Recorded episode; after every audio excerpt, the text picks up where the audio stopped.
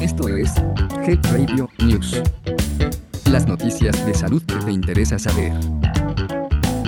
6 de junio de 2023. La voz de este podcast es generada por computadora. Health Radio, el podcast de la salud. 1. En México, los costos médicos anuales atribuibles al consumo de tabaco ascienden a 116.151 millones de pesos, lo que incluye atención de enfermedades cardíacas, accidente cerebrovascular o EBC, diferentes tipos de cáncer, neumonía, tabaquismo pasivo y enfermedad pulmonar obstructiva crónica, conocida como EPOC.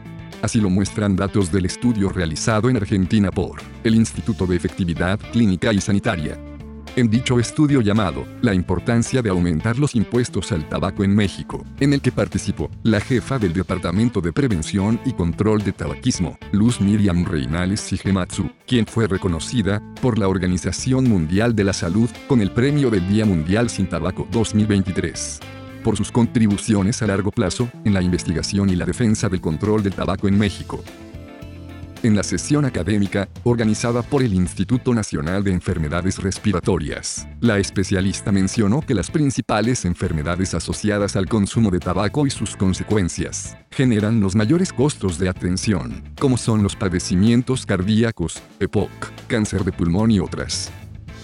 Dijo que el estudio también señala que esta adicción genera costos indirectos anuales por 71.350 millones de pesos principalmente por pérdida de productividad laboral debido a discapacidad y muerte prematura, así como por cuidados de familiares y allegados.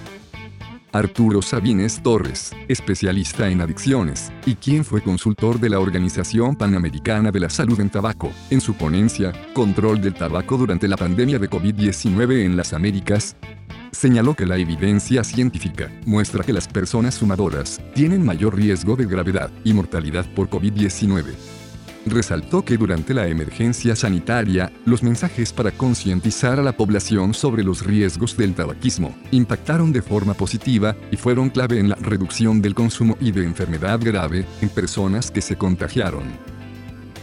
Te invitamos a escuchar el episodio Enfermedad pulmonar obstructiva crónica, donde la doctora Claudia García Rivera nos da una perspectiva de este padecimiento.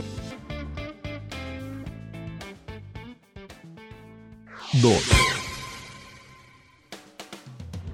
Con la finalidad de fortalecer la salud bucal, el Instituto de Salud del Estado de México emitió un llamado a la población para cuidar y hacer uso correcto de los utensilios de higiene dental.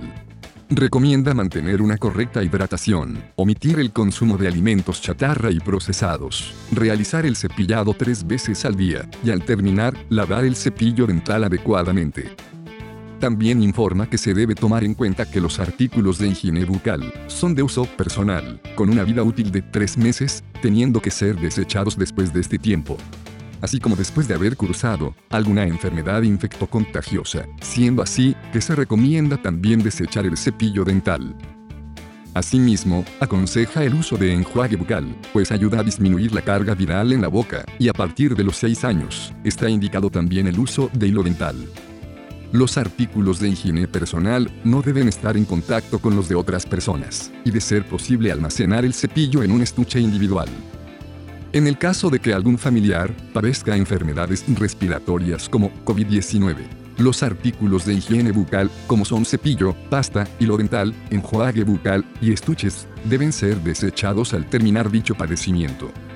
Destacan que el lavado de manos es fundamental antes y después del aseo dental.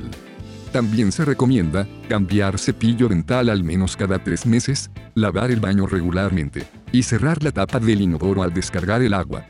El Instituto de Salud del Estado de México refiere que ciertos antimicrobianos presentes en enjuagues bucales o antisépticos reducen riesgos de transmisión de enfermedades virales. Por ello, usarlos adecuadamente tiene beneficios a la salud.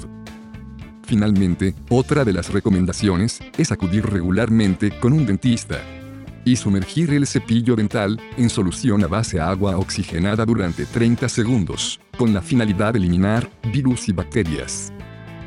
Te invitamos a escuchar el episodio, algunas preguntas sobre hábitos de salud dental, donde el doctor Miguel Rosas nos ofrece algunas respuestas rápidas para el cuidado bucal.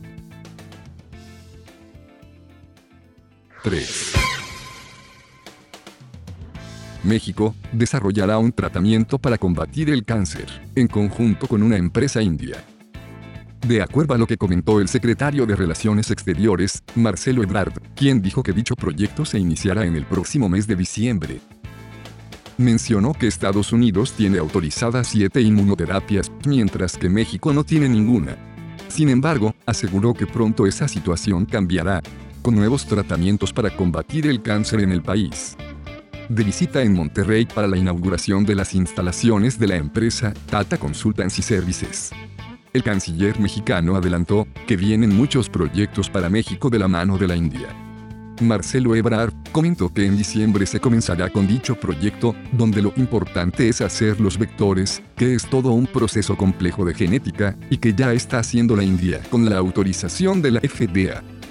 Tata Consultancy Services celebró su 20 aniversario en México, con la apertura de sus novenas oficinas en el país, ahora en la ciudad de Monterrey en donde espera impactar con mil empleos, de los 2.500 que otorgarán a nivel país en 2023. Esto fue Head Radio News. Mantente actualizado de las noticias más relevantes en salud.